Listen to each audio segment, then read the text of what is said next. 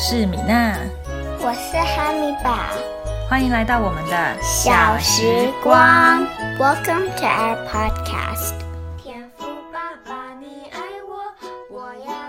Today I want to share a book called Fancy Nancy Splendid Speller. I don't mean to brag, but I am a splendid speller. S P L E N D I D.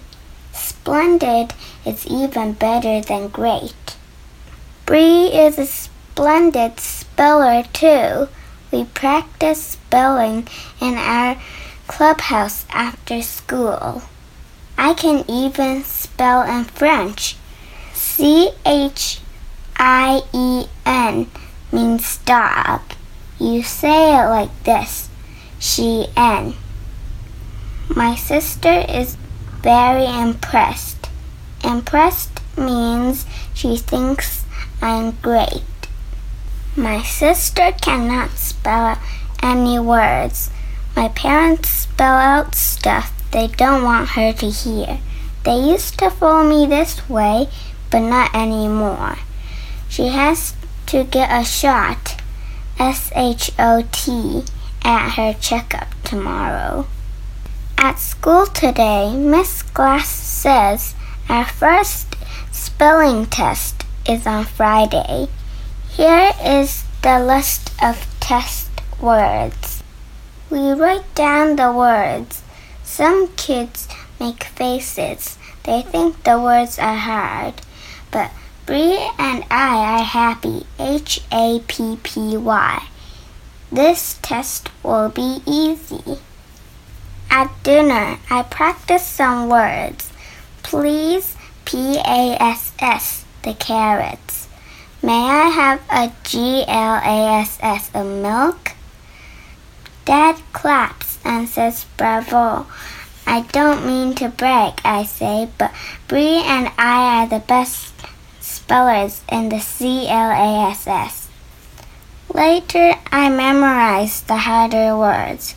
Memorize is fancy for learn by heart. The hardest is giggle. G I G G L E. It has so many G's.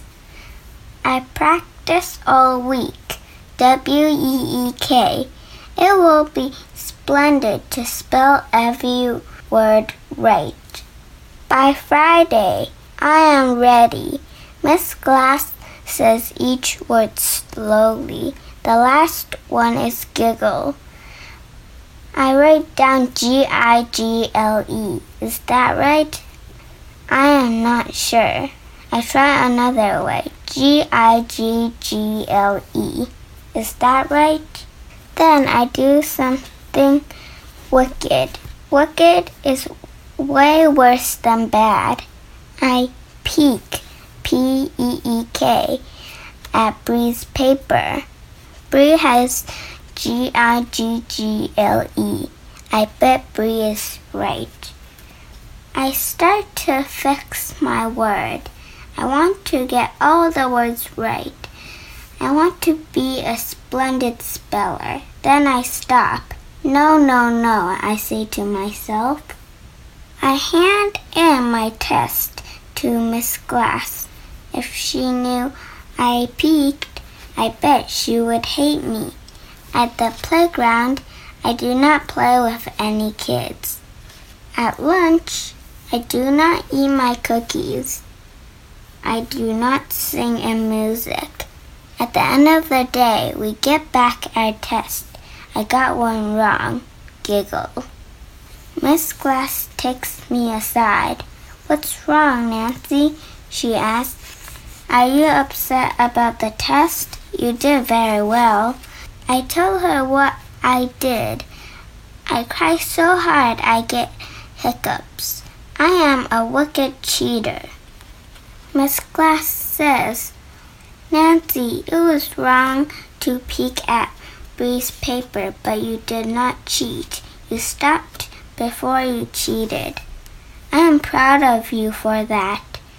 You are? I say, I still feel sad, S A D, but I don't feel so wicked. On the way home, I confess to Bree. Confess means telling something bad you did. She forgives me. She shows me her test. I forgot a P and happy.